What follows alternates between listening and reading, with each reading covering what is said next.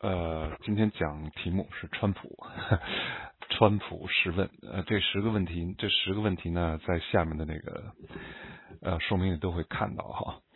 呃，先谈谈川普呢是一个什么样的人。呃，我大概半年前吧，和一个同事，这同事是川粉啊，是个是个白川粉，然后就聊起川普，他就说，他说他一直不能。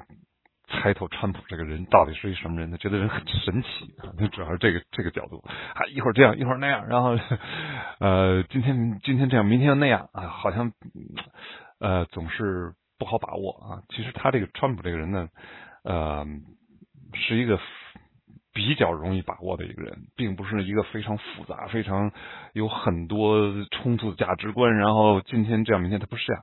实际上，他是一个呃，一个。一个一个极端的自大狂啊，一个极端的自大狂，利己主义者，呃，反社会人格，呃，这些这些东西哈，综合在一起就表现出他的一个核，他的他的行为上的一个核心的特征，就是呃，就表现出了一个核心特征。这核心特征是什么呢？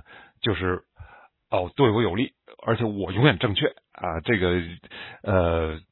对我有利，我就永远正确。呃，我判断事实的依据不是事实本身的，呃，他的他的真伪不是的，而是对我有利没利。这这就是他就是这么一个人啊。他在呃几乎所有的事情都表现出这个特点啊。呃，可你从这个特点上来看，他的一切的呃行为都能得到非常好的解释和。和预测啊，并不是说好像他就是很神奇，他这这今天这样，明天不是的。他今天他讲这个，今天对他是有利的；明天他讲那那样，他就觉得明那个是对他有利的。你还不能说他今天讲的这个，他他的这个这些东西很有意思。你比如说这个。呃，他在疫情开始的时候，他就讲这个这个疫情四月份就会消失了。这他讲的，这是在他二月底呃时候讲的。他说这个我打过电话问过呃习主席，习主席跟我讲了，这个疫情到呃四月就就消失了，一到到天天一热也就没有了啊。他说这就跟流感差不多什么的，这是讲的那话啊。当时呢那个情况下，他讲这话呢是要去安安抚这个股市，他同时呢他自己呢。这是他的自己的认识水平，他这么讲对他是很有利的，不不需要操心，我操这心干什么啊？但是呢，这个疫情到四月底到四月中的时候没有没有消失，反而越闹越厉害。这时候记者就问他了，说你在那会儿，你在这个前前几个前几个星期讲的这话怎么回事？他就会翻脸，他就知道这个东西对他不利了，所以他就翻脸说什么？说你是假新闻啊！你问我我之前说的话，你在你是假新闻啊！你是在造谣。你看着，他就能矢口否认，为什么呢？因为他知道这么否认对他来讲是最有利的啊，这就是非常的简单啊。他处理国家事务几乎都是围绕着这个原则，就是我对我自己怎么样啊，对我好，对我有利，我就这么做；呃，不利，我就不去这么做。啊，后面会有讲到很多的实例，你就可以看看到他的这个人格哈，在各个方面那个表现。他这个自大狂呢，呃，这个这个这个问题呢，啊，就是他。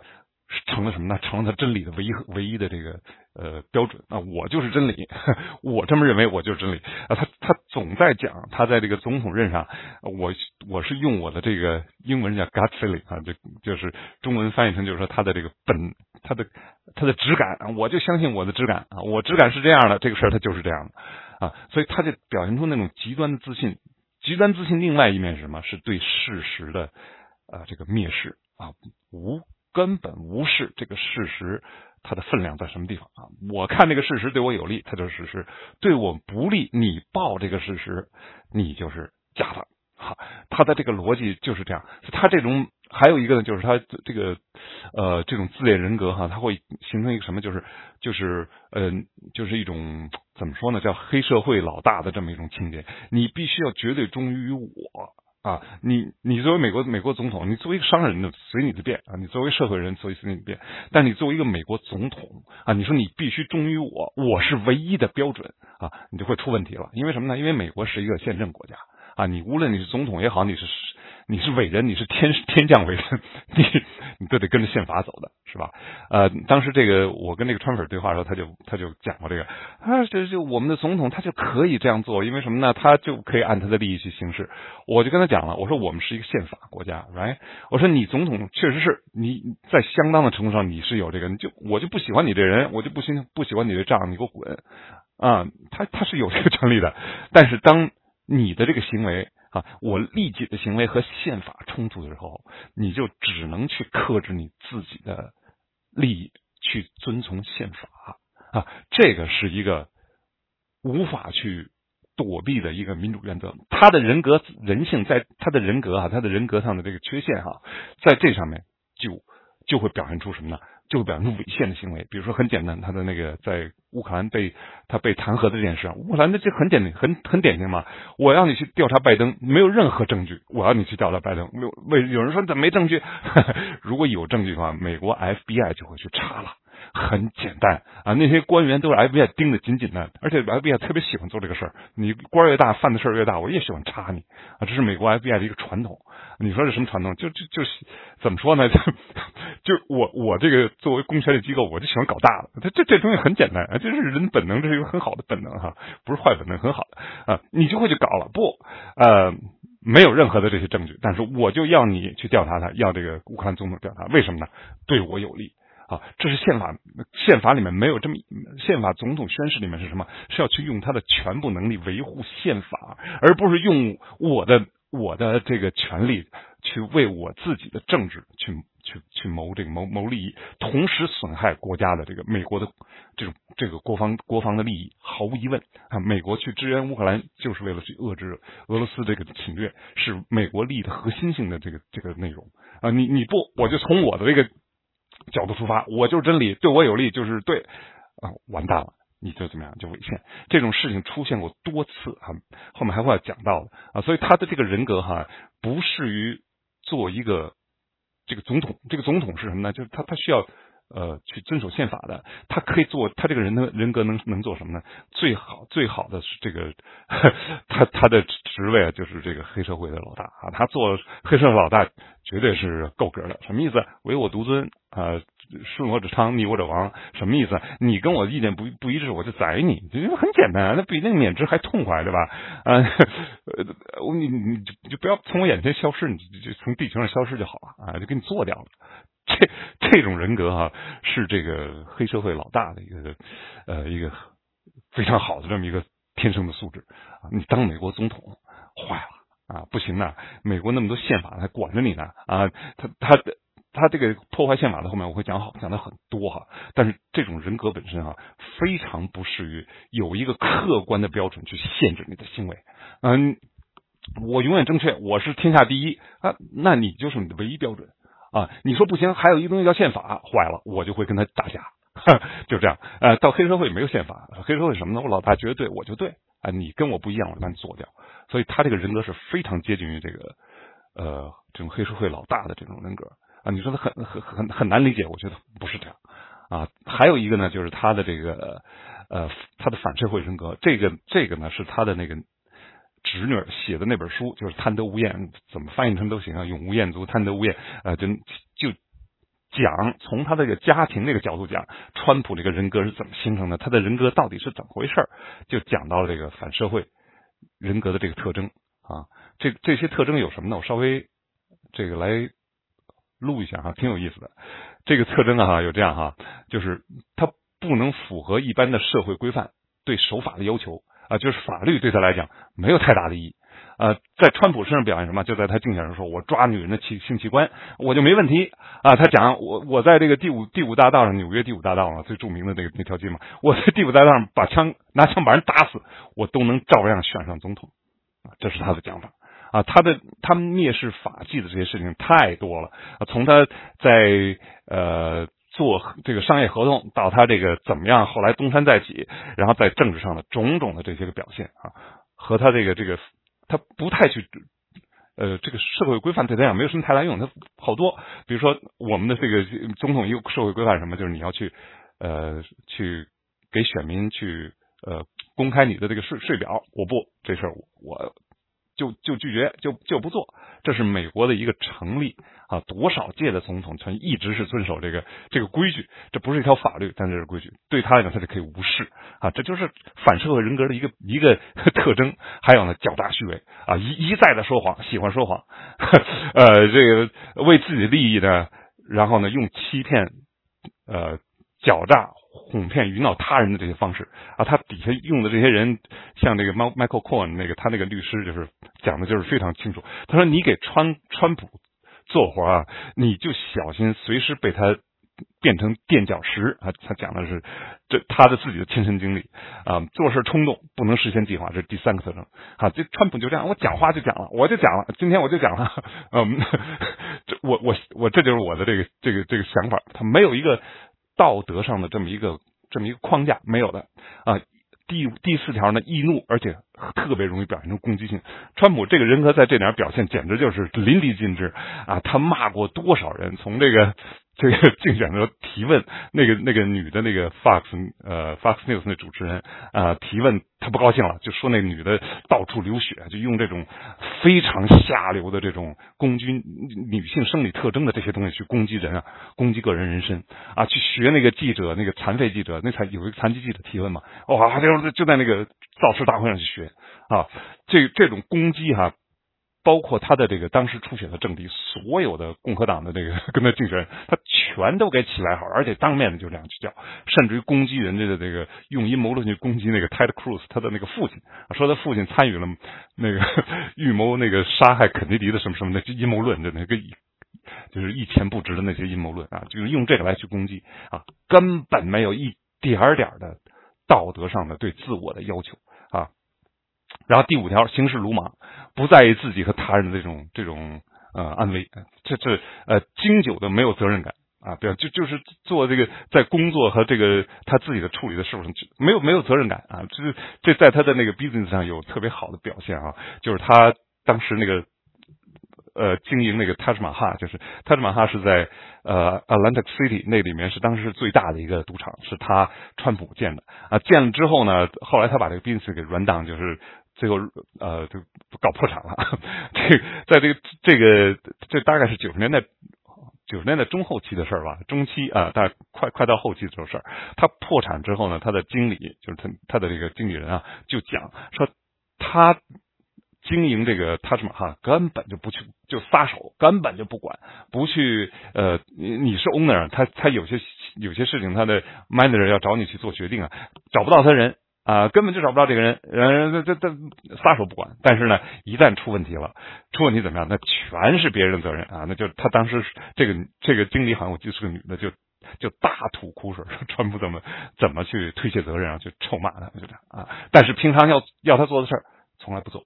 啊，就是没有责任感，他对他自己的这个这个 business 没有没有这种责任感，缺乏悔恨、羞耻和内疚感。这个这在川普身上简直就是他，你你你想让他道歉啊？有人说，就我记得这个谁科呃那个那个有一个国国会议员嘛，是呃参议员嘛，他是那哪儿的？是缅因的吧？好像叫叫 Collins Collins 那个女的，她当时弹劾的时候，他就说她是共和党里面稍微有一点呃，就是有一点用。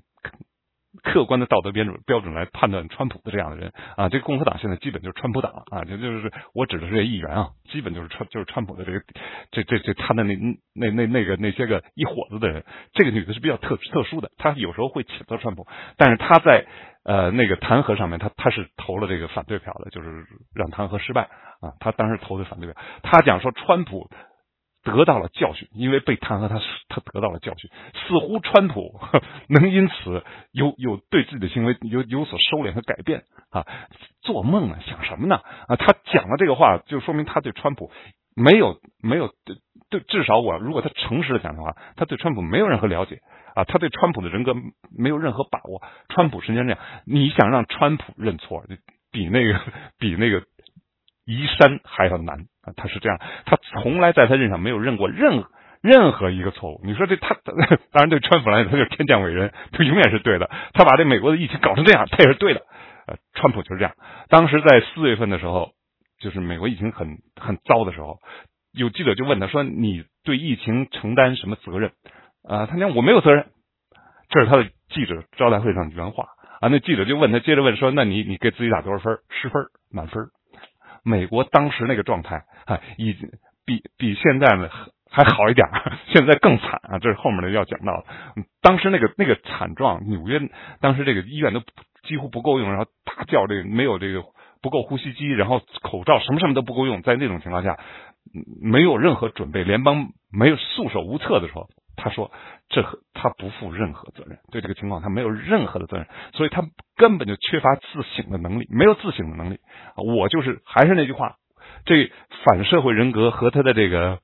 呃，这个自我中心，这个呃自恋狂的这个人格结合起来，这个就是在他总统任上的这个种种的一些表现啊。当时在他竞选时候有一个说法啊，说这个说这个我们宁可要一个公开的混蛋，美国总统可不能是公开的混蛋。你选一个公开的混蛋的美国政府。美国总统，美国就会变成一个什么？就会变成现在这么一个惨状。你就会付出你选一个混蛋总统之后的代价。这个代价是什么？就是美国现在的，就是我叫他北美病夫的这么一个尴尬的，在世界面前这么一个尴尬的位置，在在疫情面前束手无策，到现在依然没有任何系统性的措施去控制这个这个疾病，全国性的没有，各自为政，共和党一套，民主党一套，你们自己去玩啊，我管不着。呃，看到没有？这个就是。就是你你说这个人格和总统没有关系，和他的智慧没有关系。还有还有另外一种说法，说这个啊，美国这个民主社会，任何一个人都能当总当总统，错了。你选出一个黑社会呃大头领的这个总统的这么一个人格，他就会把美国政府向黑社会那个地方去变啊。这后面我要去讲的啊，这是第一个问题。呃，第二个问题啊，就是川普啊，这个川普当时竞选的时候，就很多人说他是一个成功的商人，呃，他他这个会呃用经营他的这个 呃商业的这种精明来去。啊，管理美国，这是当时是很多投川普票的人的一个原因。当然还有其他原因啊，比如说什么他是局外人啊，他能这个呃给华盛顿带来不一样的风气啊，什么种种的吧。当然还有很多的种族主义者看到了他种族主义这个一面去捧他啊，这些都都后面都会讲的。但是他是不是一个成功的商人，这点我们要呃加以这个。研究啊，他的这个先说他的总财产，他总财产大概呃，他他是因为他的公司没有没有上市，所以他呢是呃没有一个很清晰的这么一个呃财产的这个数额的，但是基本估计哈，这纽约时报好像是在一八年的时候估计他是呃有啊二点一个 billion，就是二十一亿。这么一个财产的规模啊，这个财产你说这个很大啊，确实是不小啊，和和普通人比是不小的。但是呢，呃，它是属于美国拥有这种就就巨额财产人里面的这种最低的门槛的这一等啊。我我下面就讲，你就可以听到了啊。跟他比他多的什么，就是比如说那个库 n 呃呃那个呃就是小牛队的那个 owner，他呢。有四点一个 billion 啊，是这个川普的一倍多。那 Bloomberg 呢是六十一个 billion，呃，Elon Musk 呢在这个疫情之前啊是四十六个 billion，呃，Steve Ballmer，Steve Ballmer 是谁？是当时呃那个谁呃 Bill Gates 的商业伙伴，是七十一个 billion，就更不用说 Bill Gates 啊，什么呃呃 Bozos 啊，什么呃。还有像巴菲特这样的，他就根本就望望尘莫及了，那都是上千亿财产的量级了啊，就是几百个 billion 啊，所以你看这这几等啊，这上第一等是 Bill Gates 这些人，后面是这个 Bloomberg 啊，什么 Elon Musk 什么的啊，这些人，然后呢，哎，是他是他，这这这个就是川普这样的，嗯，那你说这也是很成功啊啊，那咱们就来看看他到底是怎么一个成功的方法哈，在这个呃，这 UIC Today 这个。新闻媒体，这个新闻新闻媒体以以前是被认为是保守媒体啊，当然现在可能也是假新闻 啊，也是这个川普最的假媒体啊。他大概有过这么一个呃这么一个统计哈，说他在他做做商业的这三十年里面哈，大概有有三千五百个官司啊起诉他的官司，在其中里面呢有有有大概六七十起官司哈，呃有上百个。这个呃，这叫什么东西呢？就是呃，就是就是抵押财产的这个官司啊，然后呢有二十四二十四项呃违反呃公平劳动法的这个官司啊，呃这些官司呢是他从商这个最好的这么一个记录，呃，在他竞选总统时候，当时呢就有电台哈就。美国这是这是美国，你就说这这是美国这个电台这个美国媒体对川普的这个特殊不是的，美国这个媒体就是这样，你是一个从政的人物，他首先就要去扒你的粪啊，这老百姓对这也最感兴趣啊，这也是媒体的一个非常好的传统，就是什么，就我就去监督你，对，我们靠看看到底你这个人是是到底是怎么回事啊，这媒体就挖就就挖出来很多的川普在呃做他做商业时候的那些个呃非常不道德的做法啊，比如说当时就。有很多的这个他的小承包商嘛，那你做一个，比如说他在做呃那个塔什马哈那个大的那个赌场的时候，他就有好多的承包商，比如说呃修窗户的什么弄呃搞厕所的什么之类的，配家具的什么，哎，他有不同的呃上百的这这么大的工程的上百个承包商，好多的那些承包商的那些个业主哈，就接受采访就讲他们的悲惨的经历，跟川普做做生意这个这个经历啊呃非常典型的就是什么呢呃。比如说，我给你签了一百万的合同，按照这个商业的规矩，你先给你一半，你可以开工。等你的工作工工程完了，我再给你那五十万啊。结果川普就经常什么，就是我就不给你这五十万了啊，我就头期给你这一头期款，或者是剩三分之一，或者是二分之一，我就不给你了啊。是什么原因呢？没有原因，我没钱了，不给了。那那你说这是合同啊？那川普川普就讲了，你去打官司吧啊，你去你可以去告这种商业合同啊，在美国哈。法庭是速运转速度是最慢的啊，而且呢成本非常高。这商业呃商业律师的这个收费是可能是全美律师里面行业里面收费最高的那一档吧，差不多啊。你打那种官司，很可能你拿不到拿不到钱的时候，你就会倾家荡产，就这样啊。他这是当时那些当事人讲的，就说嗯就放弃了，放弃怎么样？就经常让这些企企业陷于这个破产的这个边缘。他的。他不是，他不是他的利润啊，一般的利润没有那么大，包一个工程利润百分之十几顶多了啊，就这样。但是呢，他甚至于连他的成本他都没有办法去收回啊，好好多公司就破产，然后呢，很多呢就呃隐隐这个隐隐气吞声，为什么呢？没有办法，没有这个财力，也没这个没这个精力去打这官司。有打官司的，一那个采访上有，也也也有去跟打官司，打官司怎么样？就最后真的就是这样打不下去啊，或者说是打打下来了，但是呢。你的这个经，你的这个呃 business 也就基本上也就也就完蛋了，因为成本太高了啊。呃，这这这个这样的做法，有人会说啊，这是川普聪明，川普就这么讲。哈，川普这个他的从商过程中有六次呃大规模的破产，不是他自己去申请破产，是他的那个那些企业申请破产啊。当时他那个泰斯马哈垮的时候啊，挺有意思的。这些银行啊，就美国他建的是贷贷款嘛，贷的银行卡嘛。他当时起他的起家就是从那个华尔街的那个呃华尔街华尔街的那个川普大厦开始起家的嘛，对吧？起家之后呢，然后他就哎贷款建这个呃赌场，但是破产的时候，因为贷款特别的高，所以呢这些银行呢不敢去强迫他拍卖啊。为什么呢？他一强迫拍卖以后，他的成本就更收不回来了，他贷款啊，所以呢就。就反而再给他贷款，让他支撑着，呃，去最后去去去去卖出他呃，但是呢，他申请申请破产，他申请过六次啊，而且他自他自己还非常得意，说我就是用这个美国破产法来保护我，我来赚钱什么的啊，你可以用这个办法去保护你，你也可以用这办法呢去压低你的成本啊，呃，很简单嘛，对吧？呃，我。我贷款了一百万，我申请破产保护呢五十万，那另外五十万呢？哎，成我自己的了啊！你可以去这么做，没问题的。但是你永远也就做不大，哈，没没有那些 Bloomberg 啊，什么呃伊朗马斯这些人，没有任何一个比他更高一档的这些个呃呃商业商业上的这这些个人这些呃能手哈，他会通过作弊去变得。呃，去真的去经营一个商业帝国，在美国你不要想了啊！你可以有，这就是川普的这个他的他的层次在什么地方？就在这这个地方，你做法还很像黑社会啊！签了合同不认账，这算什么？这这算是商业上的纠纷啊！实际上这是道德问题啊！这应该是刑事问题，但是美国不是啊！我就我就可以不认账啊！这这个红口白牙说完以后就跟放屁一样啊！这是他人格，你看跟他的那个跟他的那个那个极端自恋人格和他反社会的这个人格的这个特征非常的吻合，非常的吻合啊！我就不认账了，打官司吧。美国的司法呃，他的这个这个司法结构啊，对我有利，我就这么去耍赖。你可以去耍赖，还是一句话，但是你永远也别想做大。他在九十年代后就是破产非常厉害，那到时候美国的银行就不给他不给他贷款了。后来他是怎么东山再起的？他通过那个脱口秀和和外国银行的贷款，他他从德意志银行、从土耳从那个沙特，还有这个俄罗斯这些个这些个地方，他弄了好多的。金钱后面我还会讲到哈，他的这个个人利益影响到他的国家政策这个问题哈。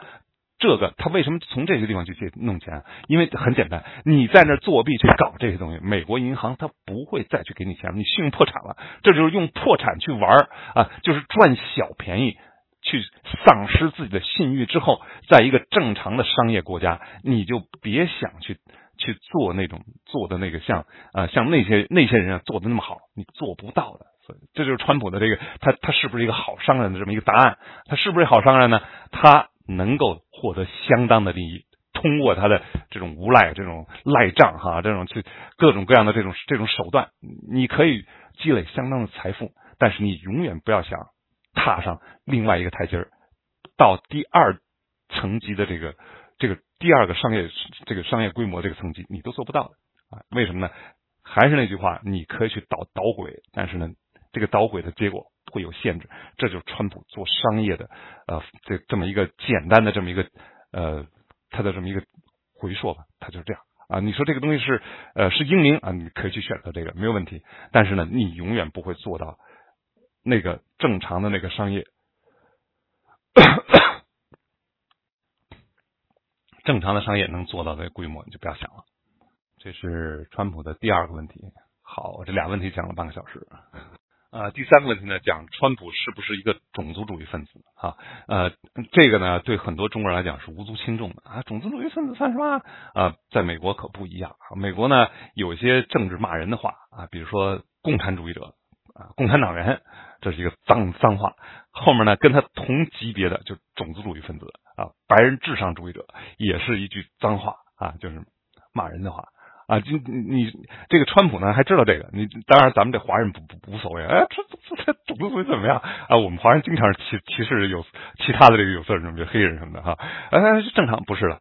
川普他知道这个忌讳啊，这个呃，因为他的言行，这些记者就问他嘛，你是不是种族主义？他我他说我是最没有种族主义这个歧歧视种族歧视的人，他就自己讲，他真的是一个很很脏的这么一个 形容啊。他他会说我不是，但是呢，你要看看他的。他的言行，他到底是不是一个种族主义分子啊？他呢是呃，在政治上呢，他一直和右翼结合的非常紧密。一个最明显的一个事儿呢，就是奥巴马出生证的问题。这美国那有英文叫 birther 啊，他是这个这个出生证阴谋论的这个 大头领，他领着这个这帮子人一直折腾了。好几年，从这个是从奥巴马一一一当选上任就开始的这种阴谋论，说奥巴马这个出生证是假的，他他是在外国出生的啊，不是奥巴马出生证是在夏威夷，奥巴马拿出了一个呃，就是他个人的这个这个记录的这么一个 copy 啊，不行，拿出详细的政府记录的 copy 啊，还不行，最后川普到什么时候才说啊，他这个出生证没问题呢？在他的竞选的时候啊，就是在在。一一五年的时候，他才说奥巴马的这个出生证没问题啊。他一直为这个事儿，他折腾了大概快 得有快有七八年的时间啊。就这样，这个东西哈是是非常种族主义的这么一个呃这么一场闹剧啊。为什么这么讲呢？任何一个白人总统，没有人去质疑过他们的出生证啊。奥巴马多次的拿出出生证不认。啊，你就是外国的，你就是通过各种阴谋，啊，当上总统，他是对着这个肤色来的啊。这这个呢，也是美国的一个政治常识。中国人可能不理解，那我们正常质问，这不是，这绝不是正常质问啊。如果那张奥巴马那张皮是白的，他连这这件事就不会成为一个话题，就这么简单啊。他在他的竞选的时候，他他怎么在竞选的时候开始发家呢？就是说，墨西哥的移民全是罪犯，好，这。也是种族歧视啊！就歧视西班牙语裔的这些人啊，你有一点社会常识的都会都会知道这是胡说八道。为什么胡说八道？哪有一个族群都是罪犯的？那个社会早就垮台了，那个人种就会不存在了。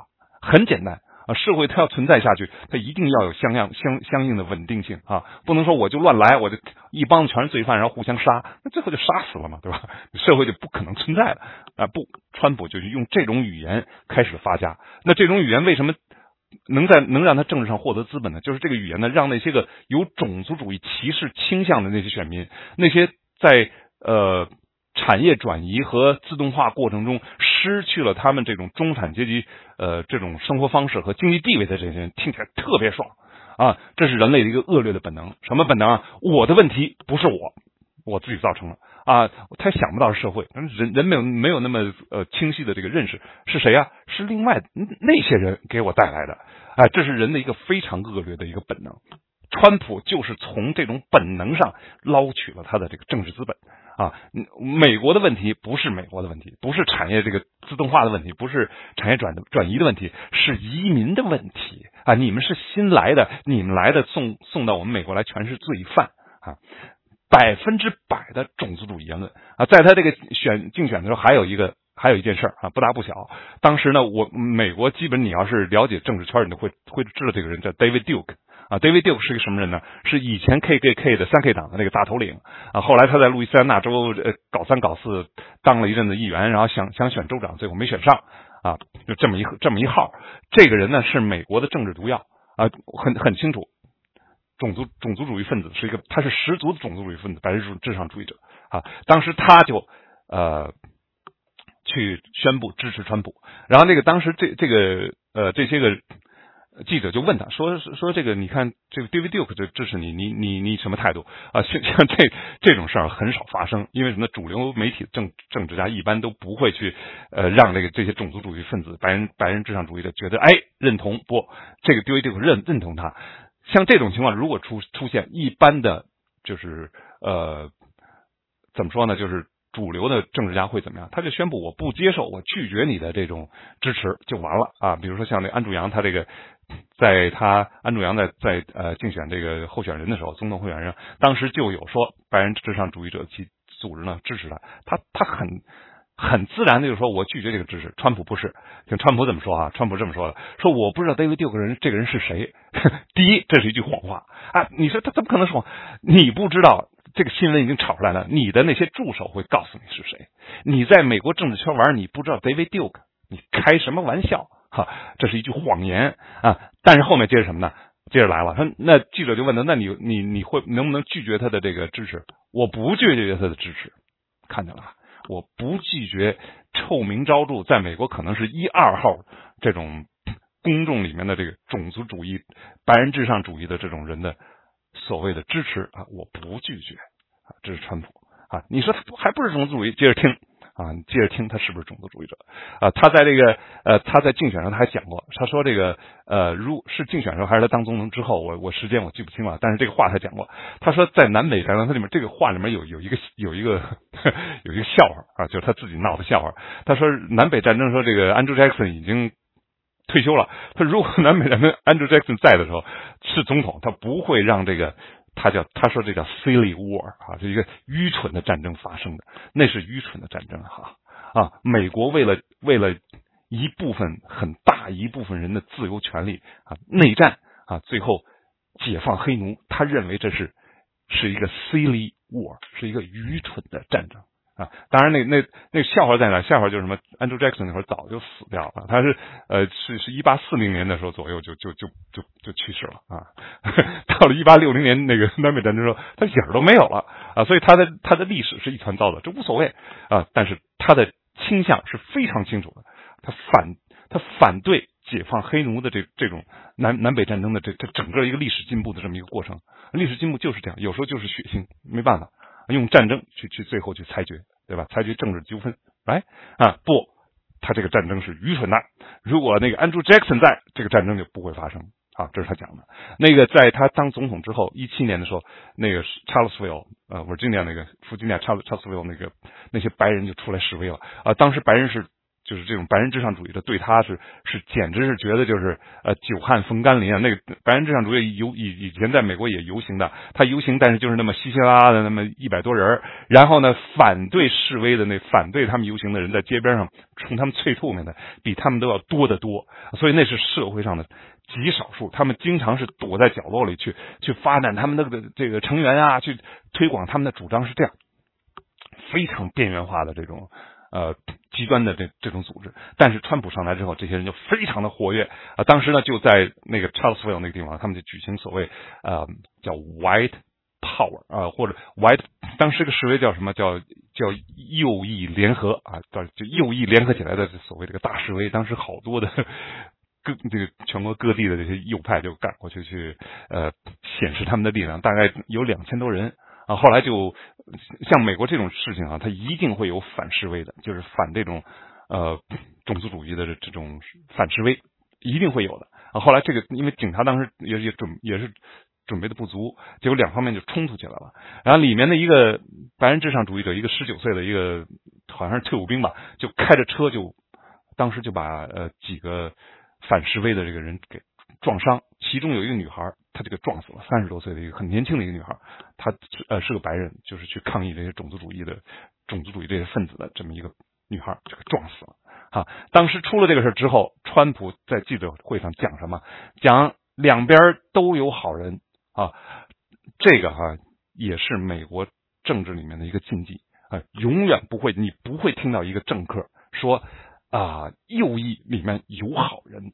哈，不会有人这么讲的。有这么讲，你你你的政治前途基本上也就结束了。你比如说，你要是参议员啊，你你这么讲以后，估计这个呃，无论是哪个党啊，你共和党也好也好，民主党也好，都会让你劝退，你走吧。啊，你自己不走，那些舆论呢？那些那个选民呢？啊，会让你难堪的。你他一般这样的，他出了这种漏子就会辞职。这种事情已经很少发生了，之可能是很早之前会有吧。呃，这这些年很少有人会犯这个忌，但是他就讲这话啊。你说他还不是种族主义分子？当然，这话讲了以后，那些呃白右，咱们用这词儿吧，白右就就极右，那是极右分子，就非常的兴奋啊，从来没有总统这么讲我们啊，支持川普。看到了吧？啊，他是这样的，这是他的种族上的这个问题啊。嗯，他他的呃，他他不单是种族分子，而且他是歧视女性啊。他多次的攻击女性。我说前面讲了啊，竞选的时候说抓那个你你你，只要你是一个名人，你就可以呃去那儿抓那个女人的性器性器官，就这样啊。呃，攻击那个那个提问他的记者那那个女性说他那个。都流着血，说他他是脸上都流着血，啊，用这种非常下作、肮脏的这这些呃词来攻击这个女记者，哈，攻击这个残疾人啊，在模仿那个残疾那个记者在他的那个造势大会上啊，那个残疾者提问对他他不高兴了啊，所以他就这样去去去反过来去攻击人家的这个这个这些生理上的呃这些缺陷，哈，他他不是一个。呃，就是一个现代的一个美国人，我的感觉他像呃五十年代的那种呃那种那种南方的那种白人，他像那个五十年代那种那种南方的白男人，像那种人啊，歧视女性，歧视呃少数族裔。呃，种族主义分子歧视黑人，他是这样的一种人。他是现在这种人也有啊，但是他们不属于美国的主流。但是就是因为川普的这么振臂一呼，我就是这样的人，这些个人啊，就现在变得就非常的猖獗。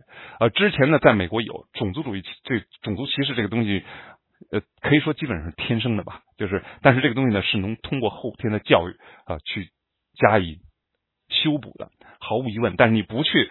呃，去受这个教育，你可能反而呢，你觉得那东西呢对你有吸引力？这些人呢会有的，在美国一直有，但是呢，因为美国的这个这个所谓这些人特别啊，这些很多中国人特别这个看不上所谓政治正确啊，这个政治正确非常重要，他是创造了一个公平的社会环境啊，不是说你随便去讲一个族裔的坏话，讲的人多了，你的社会环境就对那个族裔开始恶化，对他的暴力攻击就会增多。职业上的歧视就越来越多，警察的歧视就变得合理化，所以那个东西是是应必须要用政治正确加以遏制的啊！因为有这个政治正确的东西，这些种族主义分子他从来也不太敢去公开表现他的种族主义这个这种嘴脸。自从川普上台之后，呃，美国这个风气大大的败坏了。那些种族主义分子怎么样？有了合理性了。我们有川普，多少的视频上那些个呃白人至上主义者，那些个那些个白垃圾哈，就在那讲你滚回去。我们现在有川普，就这样啊。川普变成了什么？变成了他表现他种族主义嘴脸，攻击他人的一个什么呢？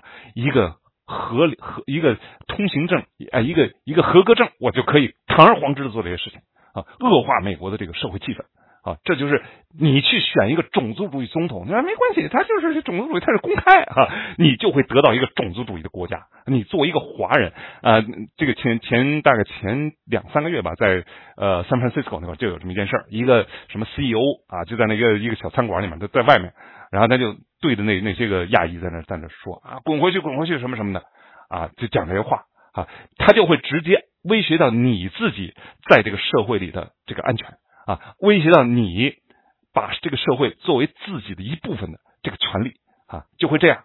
然后，当然后来这个这个 CEO，美国在这点呢，讲一点跟川普无关的啊，美国在这点呢确实表现的非常好，就是就是。你这么做了，你就接受惩罚啊！这政治正确就来了啊！这言论自由是可以的，言论自由是对谁说？对政府讲的啊！我老百姓言论，你政府不能动的，但是那些社会会动你的啊！你猜那个那个 San Francisco 那个 CEO 很快就被这个公公司免职了，大概他那个视频流出以后，第二天、第三天免职滚蛋啊！这就对了。啊，你说我不，我就坚持，那你这个公司就会死啊！记住了，美国现在的有色人种已经已经快一半了，不单是这样，还有还有众多的有良知的这些白人啊，还有这些人，啊，你会承受不了，这就是社会正义的力量。所以在这点上，川普起到非常坏的作用，让这种族主义分子这些能能的撑就起来。但是呢，这个社会的正义力量依然对他们有有极大的这种制约。啊，他后来这这个家伙出来以后出这种事，马上就出来道歉了啊！所有的种族分分子都这个德行，都这个狗德行，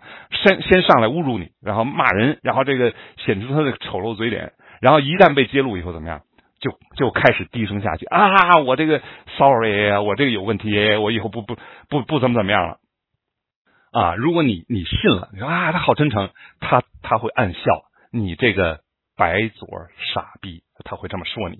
哈，千万不要信他的所谓道歉。这个种族主义这东西不是一天两天形成的，是他一一以贯之，从小到大，他才会成这个德行。你说我就这个事儿一出，然后大家一谴责，我就这个呃改改邪归正，做什么梦啊？所以那个家伙就要受到惩罚。所有这些种族主义分子公开去表达这种言论啊，比如在商店里，在一个什么什么什么公共场合，在那去骂这个这个少数族裔，这些商店的这些都表现的非常，就把他撵撵出去，而且告诉他，你永远不要进我的商店，你不是我们欢迎的客人。为什么呢？我们要给我们的。其他的顾客创造一个安全的环境，你现在就明白什么叫政治正确了啊！尤其是华人，他和你自己在社会上能不能舒服的在这个社会上活着，能不能呃平视所有的人啊，有这种平等的社会地位息息相关啊！你在这反这个政治正确，你在反什么呢？你在反你自己的权利呢？啊，这是给这些华人朋友的一点忠告啊，也是算算从从川普这块引出的一个小话题。啊，这是讲的他第三条，他是不是一个种族主义分子？呃，下面这个这个题目呢是这个川普和媒体到底是怎么回事啊？这个也是也是挺有意思的哈。这个美国这个媒体，先说一下美国媒体。美国媒体是这样，它和这个政府的关系哈，它是它是这样的，可跟中国的媒体 截然不同啊。它是这样，它呢比较傲慢，什么意思呢？他不会去，你比如政府什么事做，呃，总统什么事做对了，他不会去那儿说啊，你真你真英明，你真伟大。他不干这种事儿啊，觉得丢人，挺挺臊的，那个？拍这个权力的马屁啊，不太干这种事儿。但是你总统要是什么事儿没做好，没做没做对，呜不得了了，这媒体就会蜂拥而上啊！你 这个谁首先报道，谁就抢了风头啊！这是呃，自由媒体在民主一个成熟的民主社会，媒体应该有的这个这个样子啊啊，不是去。舔政府的马屁，而是做人民的看门人，去盯着政府啊！就是因为他的这个作用啊，这个美国的政府各级的官员以前对媒体都是非常的尊重啊，为什么有一句话说美美国的媒体是无冕之王呢？或者有的人说它叫第三权力哈，无论你怎么说吧，啊，它为为什么这么有崇高的地位？一个当然他说真话，这是这是他的前提。另外一个原因就是政府的所有的官员都非常尊重媒体啊，甚至于就是呃，比如说吧，在小布什的时候，我记得小布什当时竞选，他呢那个呃 CBS 那个丹丹 Rather 当时就。发了一个错的新闻，这个新闻呢，就是说小布什当时在当国民卫队的时候，他当时越战的时候嘛，他就呃逃避战场，用关系逃避战场，呃在。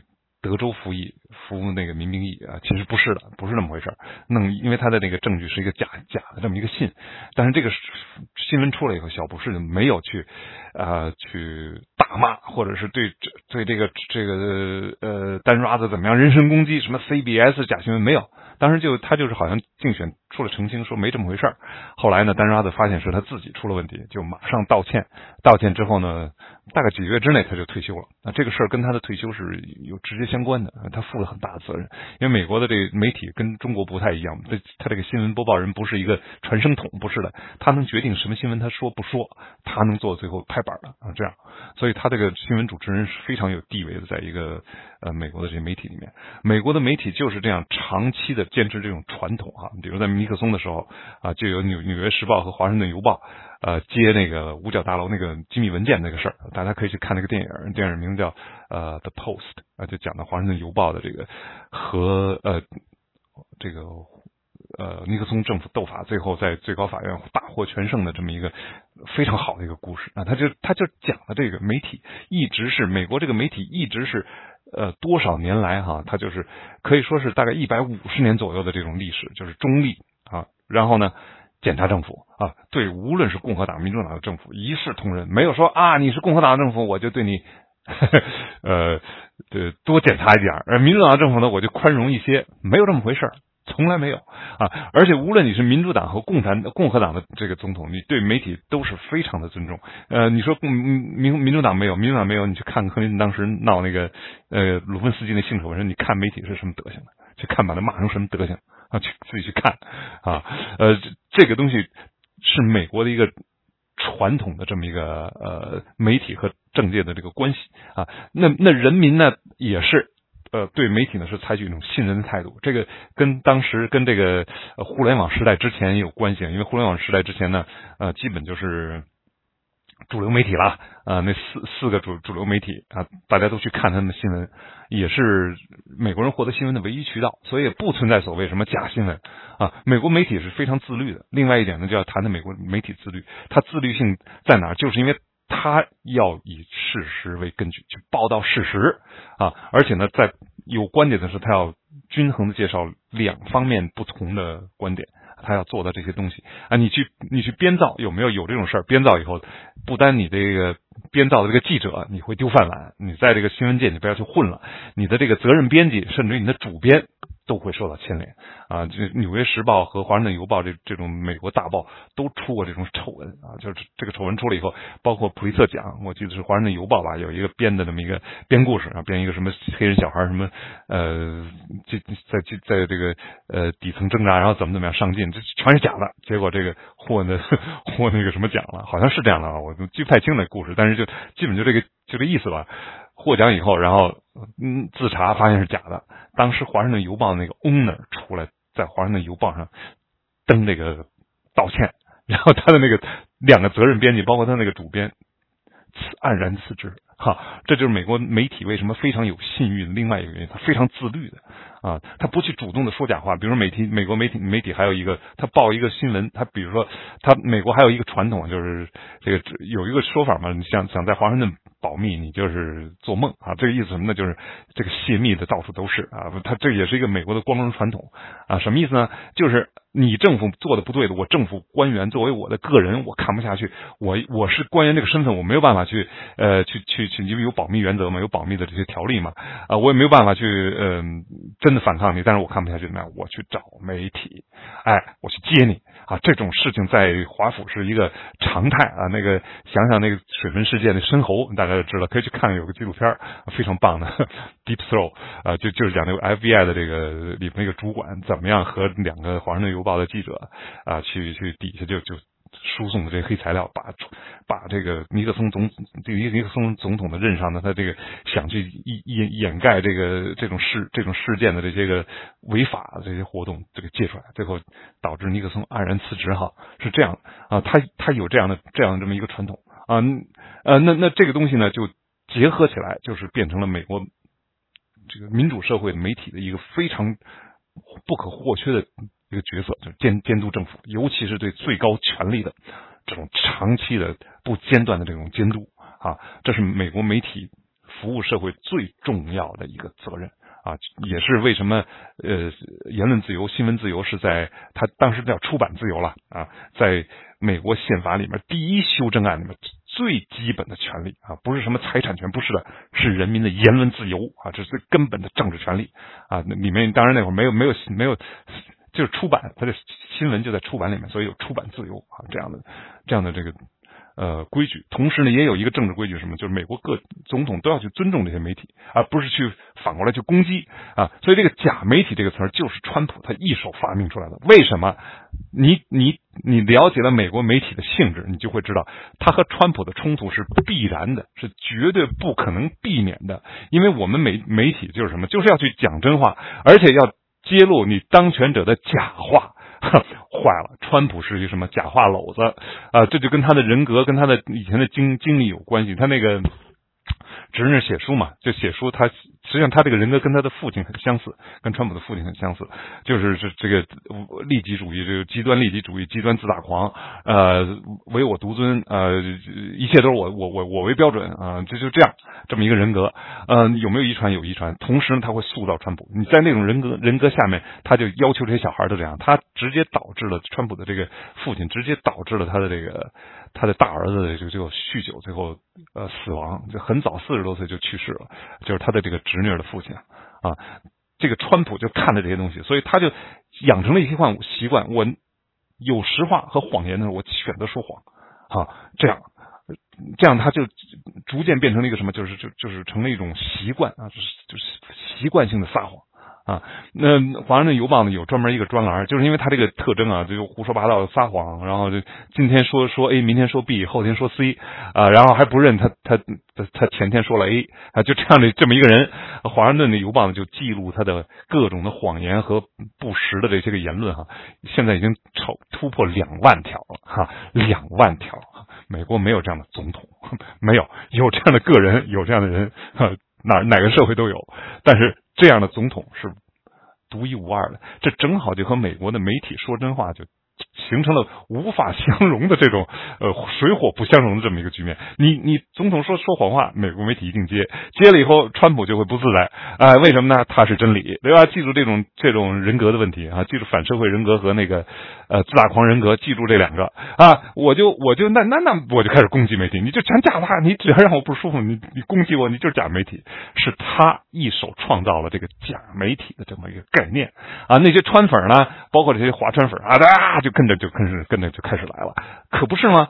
那是呃，这是一个另外有一个相关的这么一个话题。为什么这么多人？你说川普这么烂的人格，为什么这么多人去支持他？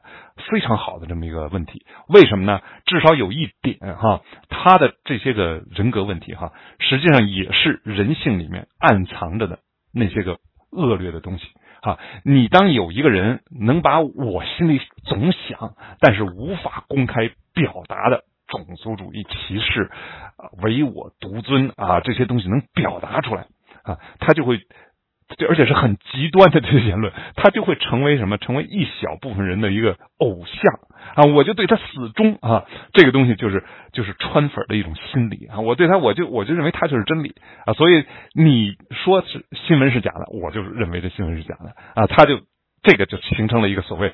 对美国媒体的这么一种在川粉这个圈子里普遍的不信任，这么一种呃局面，而且呢，他们会用川普的标准去一去衡量媒体，甚至于那些个呃主主流媒体的这个新闻就就不看了，就拒绝去看啊。现在也有这个条件，为什么呢？有自媒体，对吧？有有这个网络哈，呃，我可以自己搞个网站啊，这我自说自话。但是呢，这些群体是有相当的人数的，百分之三十基本上可以肯定这个数哈，百分之三十啊，那是不小的一股社会力量的啊。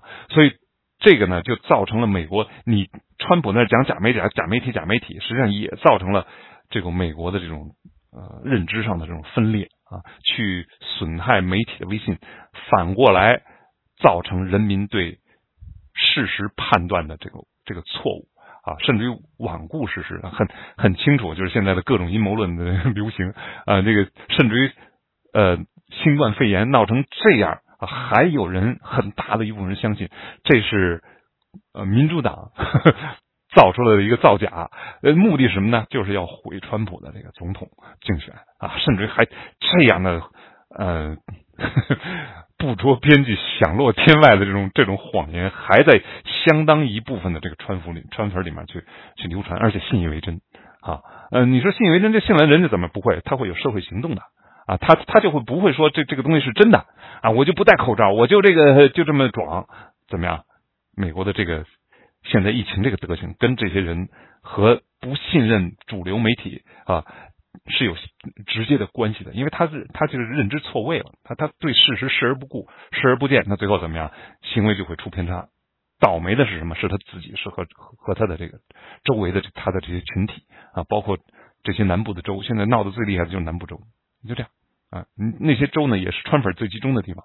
啊，他呃有有人说这现在疫情是这个呃示威搞的，你去看看纽约，纽约现在控制很好，纽约市、纽约州现在压到每天的新新增病人在几十左右，就这样啊。你说那个那个地方是示威怎么？那地方示威最最厉害，看华府、华盛顿那个 D.C. 也是示威的最热的这这些点啊。你看他怎么样？他现在有有爆发吗？没有，病情是控制住了啊，因为他是在户外，很多人戴口罩啊，传染的机会就小啊，是这样。啊，你没有办法，这就是嗯，为什么呢？要去要去全面的去认识一个复杂的社会问题呢？就在这里啊！你偏听偏信，它似乎有一些有一点道理啊。我而且呢，我不去呃看我让我反感的那些新闻啊，这这这是人的一也是人的一种天性啊。那你让我反感，我看你干什么，对吧？但是真相往往不会顾及你的个人感受，嗯，而你呢，却有义务要去了解的。为什么呢？它直接 直接会影响你的生死。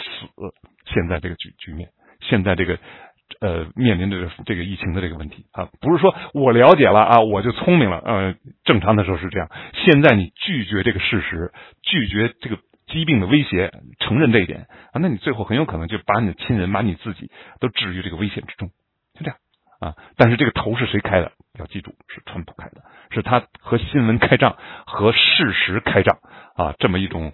呃，这这么一种他的人格的这个问题造成的，现在这个美国这种对媒体认知上的这种巨大撕裂，之前是没有的。你要说这就是个什么？别，你自己看看小布什，看看小布什老布什那会儿，再看看里根啊，这都是呃共和党总统嘛。你看看那个时期有没有总统对着媒体大骂啊，说你是假新闻，然后大家去这么去怀疑媒体这些个什么所谓的这些共和党或者怎么样也好。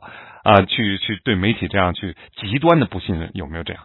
没有，是不存在的。所以这是川普一手造成的啊！美国总统他有有相当的道德权威啊，尤其是对他的粉儿来讲，那不得了了。这尤其是这个这个川粉是一个现象啊，他表现出人类非常有问题的那种那种。本能啊，我就认同领袖啊，这有有这个领袖，我跟着走，我就有饭吃。就这狩猎的时候就这样，一个村就跟着这个有经验的人啊，这个这个人狩猎能能力强，他就能带着你们找到野兽，哎，大家跟着走啊，这这这变成一种社会本能啊，崇拜崇拜领袖啊，然后怎么样呢？呃，表达极端啊，我我认为移民就是美国的社会问题啊，他跟我讲了，别人都以前不敢讲，他讲了，哦，好像那个云开日出见太阳一样。啊，伟大领袖的这个情节，而无视你需要去研究、去了解社会事实的这么一个过程。没有这样的过程，你怎么可能形成正确的认识？是不是？